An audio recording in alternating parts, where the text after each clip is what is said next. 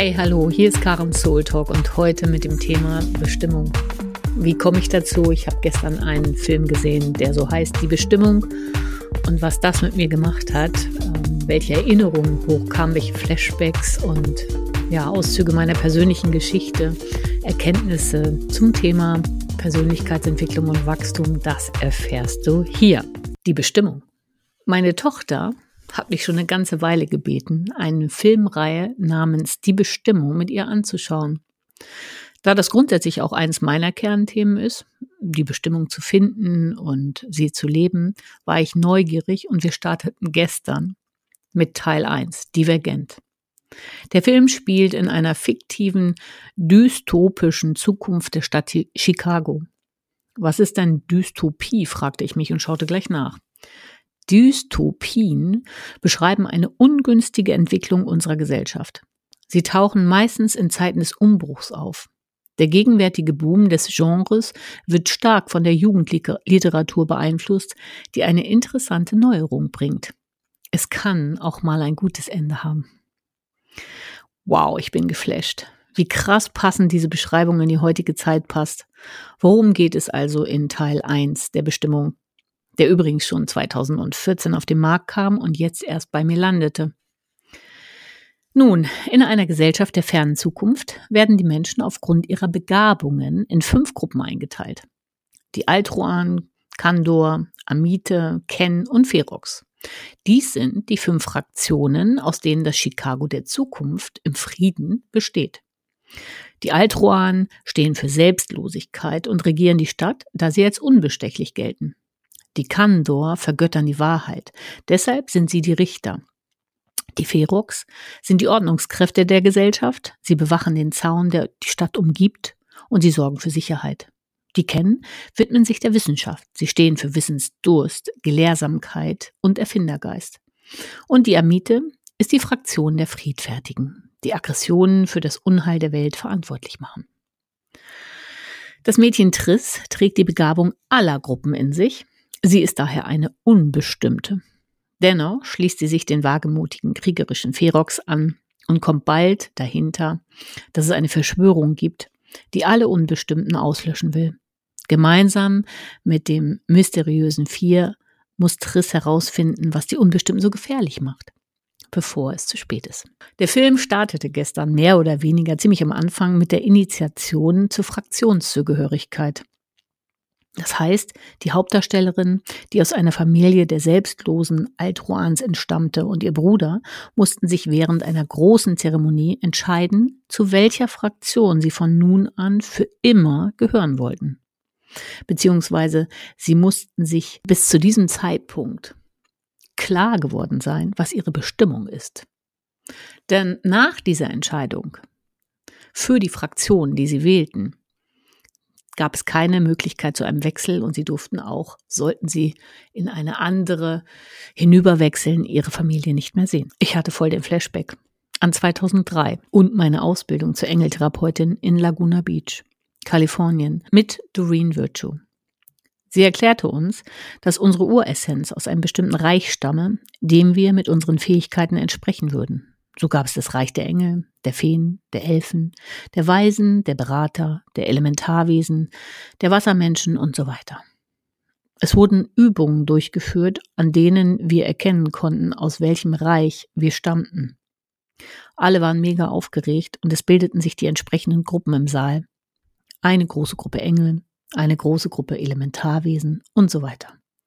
Ich bekam Stress, denn ich konnte mich mit allen Gruppen identifizieren und jetzt, warum gehörte ich wieder nirgendwo dazu, fragte ich mich damals. Es gab dann eine sehr hellfühlige und sichtige Frau, zu der all die Personen gehen sollten, die nicht genau wussten, was ihrem Reich entsprach. Ich reihte mich ungeduldig und super aufgeregt in die Schlange der Unwissenden ein. Endlich war ich an der Reihe. Sie legte mir den Arm auf und sagte als erstes, Oh, du bist ein Engel dann oh, du bist eine Fee und dann oh, du bist eine Weise und so weiter. Irgendwann schaute sie mich an und meinte, dass ich mit allen in Beziehung treten könne. Ich nickte damals traurig und trottete enttäuscht von dann, da ich noch nicht erkannte, was für eine Fähigkeit ich hatte. Ich wollte doch einfach nur irgendwo dazugehören. Ein Teil von mir ordnete sich in das gesellschaftliche Dasein ein und ein anderer Teil schaute fragend oder kopfschüttelnd zu, wo ich mich immer befand. Es zog sich durch mein Leben wie ein langer roter Faden. Ich passte nicht in irgendeine Kategorie. Oder, um in der Sprache des Films zu sprechen, ich passte nicht in eine alleinige Fraktion. Immer, wenn man mich oder wenn mich jemand da einsortieren wollte, musste ein Teil von mir dagegen angehen. Ich bin eine freie, weite Seele, die sich durch meinen Körper jeden Tag neu entfaltet hier auf der Erde. Es begann 2000 bei einer energetischen Heilsession, in der mich mein späterer Ausbilder fragte, ob ich wisse, dass ich ein Indigo sei. Ich verneinte, denn diese spirituellen Ansichten waren mir bis dato fremd. Ich lernte, Indigo-Kinder sind sehr willensstark, mit einem ausgeprägten Selbstbewusstsein und Selbstwertgefühl gesegnet, haben eine schnelle Auffassungsgabe, lehnen unsinnige Dinge ab, haben eine ausgeprägte Intuition und ein sicheres Gespür für Lügen, sind hochsensitiv, haben parapsychologische Fähigkeiten, sind oft hyperaktiv, ruhelos und tragen Wut und Frustration in Bezug auf bürgerliche Lebensweisen in sich. Ihre Aura sei indigoblau. Rein äußerlich seien sie eher unauffällig, bestechen jedoch von klein auf durch ihren klaren und wissenden Blick. Irgendwie machte mich das damals stolz, dachte ich doch bis zu dem Zeitpunkt, ich könne nichts wirklich gut. Alles das, was irgendwie als Können und daher mit Achtung und Wert eingestuft wurde, konnte ich nicht besonders. Ich schleppte mich durch die Schulzeit, hatte normale Hobbys wie Tennis, Malen nach Zahlen, einige Surfversuche gab es auch und ab und an mit Freunden im Schwimmbad abhängen, mit meinem Hund spazieren gehen, gerne in der Natur sein. Hm. Da gab es keine für mich erkennbaren, großartigen Fähigkeiten. Ich suchte nach dem Sinn in meinem Leben, obgleich ich eine Familie hatte, gut versorgt war und immer Freunde an meiner Seite hatte, fühlte ich mich oft so grau und leer in mir drin. Das war ja das Schlimme. Es gab doch eigentlich gar keinen Grund. Oder doch? Und nun war da jemand, der mit so einem Gerät namens Tensor rumfuchtelte und mir sagte, ich sei ein Indigo-Kind. Obgleich ich schon 1966 geboren war was für diese Kategorisierung oder in Häkchen Fraktion ungewöhnlich früh sei. Das ist nun viele Jahre her und ich kaufte Bücher zu dem Thema, die ich nie las. Ich bin Autodidakt und lerne über mein Leben mit allen Begegnungen und Erfahrungen selbst. Ich habe Bücher gekauft, deren Titel mich ansprachen, die dann monatelang auf meinem Nachtschrank rumlagen, weil ich sie nicht lesen konnte. Und dann irgendwann gab es Bücher, die mich fanden, die ich innerhalb von einem Tag verschlungen habe. Ich lerne anders. Ich lerne über Energiefrequenzen, Sinnhaftigkeit, Botschaften und Lehren, die ein Puzzleteil eines großen Ganzen sind. Ich bin eine Erkenntnisseekerin. Gerade habe ich spaßeshalber einen Online-Test gemacht und dabei herausgefunden, dass ich je nachdem, was ich bevorzugt ankreuze, Indigo oder Kristallkind als Antwort erhalte. Da stand. Du bist ein Indigo-Kind. Du hast eine klare, kraftvolle, sich bewegende Energie in dir, welche sich ausdrücken mag. Sei es in Kreativität oder in Begegnungen mit Menschen. Die Lebensaufgabe von Indigo-Kindern ist es, einengende Strukturen auf der Erde zu zerstören und so den Weg für die Liebe und die Wahrheit freizumachen. Aus diesen Gründen haben Indigo-Kinder oft Konflikte mit, in Anführungsstrichen, falscher Autorität, wie manche Lehrer, Chefs, Eltern es sein können. Dein Ergebnis war jedoch nicht eindeutig, stand da auch. Du bist ziemlich sicher ein Kristallkind. Du magst feine, liebliche, glitzernde Sachen. Du magst es gar nicht, wenn Leute streiten, denn du brauchst viel Ruhe, Frieden und Harmonie. Dein Herz ist riesengroß und du liebst alle und jeden. Du bist auch sehr feinfühlig und verletzlich. Eines deiner Lebensaufgaben ist es, Liebe, Heilung und Frieden auf die Erde zu bringen. Ich muss schmunzeln. Da kommen wir der Sache doch schon näher. Es half mir damals, von den Indigo-Kindern zu hören, da die Umschreibung mehr zu mir passten als alles, was ich vorher gelernt hatte. Ich bin mit dieser Ursprungsenergie auf die Erde gekommen und ich habe mich weiterentwickelt. Ich bin innerlich gewachsen und gereift, ja sozusagen geschliffen worden. so dass mein Bewusstseinszustand natürlich nicht mehr dem von 2000 entspricht. Ich bin bereit zu lernen und zu wachsen, denn das macht mich lebendig. Ich brenne dafür, auf meinem ureigenen Seelenpfad unterwegs zu sein, denn da liegt mein volles Kraftpotenzial. Ich habe gelernt und meine Wahrnehmung hat sich geweitet. Große Lehrer auf meinem Weg waren meine Tochter, mein Mann, mein Kater, jetzt auch noch ein Hund dazu, sowie meine Eltern, meine Freunde, Bekannte, damals Arbeitgeber, Kollegen und später natürlich auch Kunden. Mit der Geburt meiner Tochter 2005 sind so viele Initiierungen in mir geschehen, dass kein Stein mehr auf dem anderen stand. Es war eine so intensive Reise von Beginn an, die mich in tiefste innere Transformationsreisen stürzte. Früher waren meine Lieblingsfarben, die auch in meiner Praxis überwogen, rot, orange und gelb oder gold. Heute liebe ich weiß, magenta, türkis, rosa, gold und Flieder. Alles ist im Wandel und ich auch.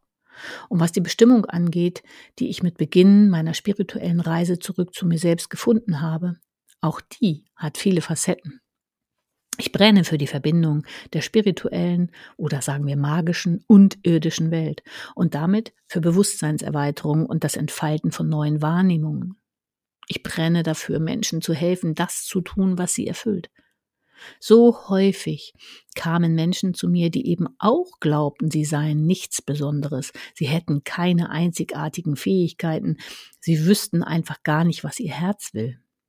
Sie suchten nach dem Mehr in ihrem Leben, ganz gleich, ob privat oder beruflich, und sie scheiterten an den in ihnen festgemauerten alten Vorstellungen, was denn als einzigartig zu bewerten sei. Wie traurig ist es, wenn eine Mutter nicht erkennt, dass sie mit ihren wachen und liebevollen Aufmerksamkeit und Wertschätzung für ihr Kind einen der wertvollsten Jobs der Erde macht. Und ja, ich weiß, wovon ich hier spreche. Mein Kopf kannte die Bestimmung, Botschafterin des Lichts, Readings geben, High Sessions nah und fern, Tierkommunikation, verstorbenen Kontakte, das Wissen lehren und so weiter. Und doch führte mich meine Seele immer wieder zur intensiven Begleitung meiner Tochter, die eine sehr wache und weise Seele ist.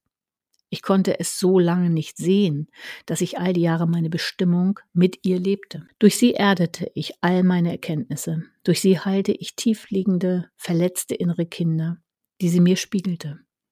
Durch sie durfte ich lebendige, tiefe Verbundenheit spüren, die ich bis dato noch nie in der Form erfahren hatte.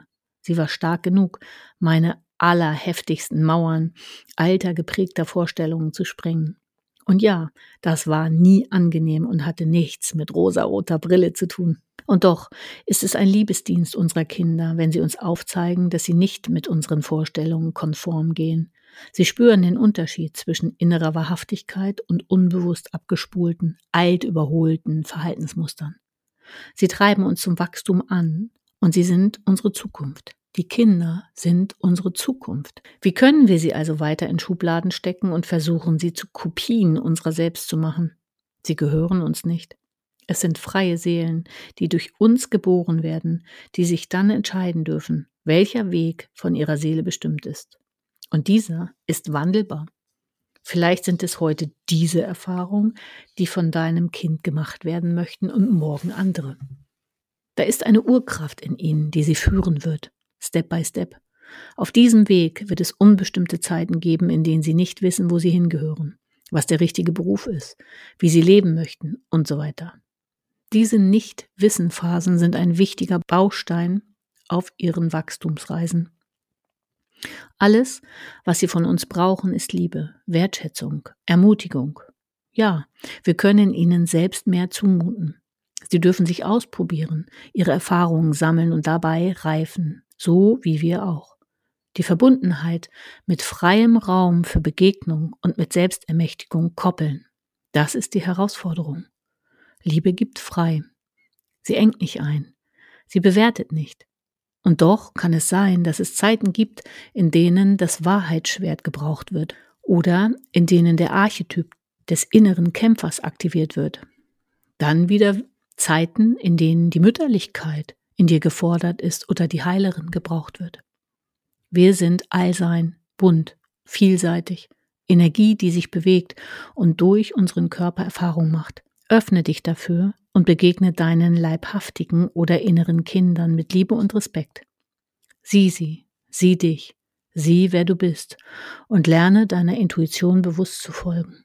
Sie führt dich durch jeden Dschungel und alle vernebelten Phasen, Schritt für Schritt, souverän. Du hast nur nie gelernt, ihr zu vertrauen. Da ist diese Kraft in dir, die dich sicher und bestimmt durch dein Leben führt. Welche Form der Bestimmung entspricht, kann sehr unterschiedlich ausgeprägt sein. Enge dich also nicht ein, halte nicht fest, bleibe in Bewegung und gehe einfach den nächsten Schritt. Meine Bestimmung ist es, dich erkennen zu lassen, wer du bist, und dir zu helfen, das in dir zu entwickeln, was sich jetzt in dir verkörpern und von dir gelebt werden will.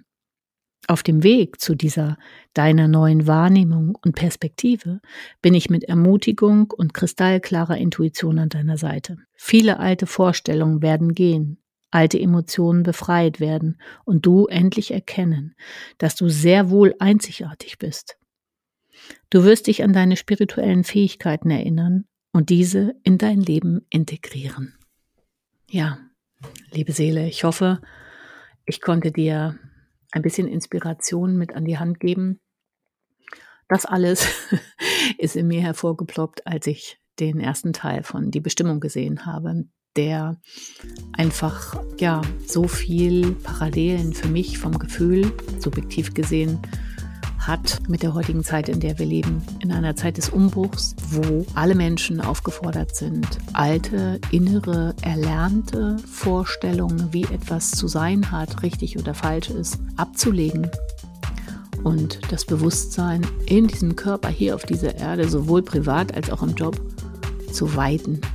Und das hört sich immer super an, kann sehr, sehr anstrengend, sehr intensiv und sehr schmerzhaft sein. Und in der Regel fühlen wir uns in dieser Veränderungsphase sehr oft sehr allein. Und wir haben uns dieses Zeitalter ausgesucht, da mitspielen zu wollen.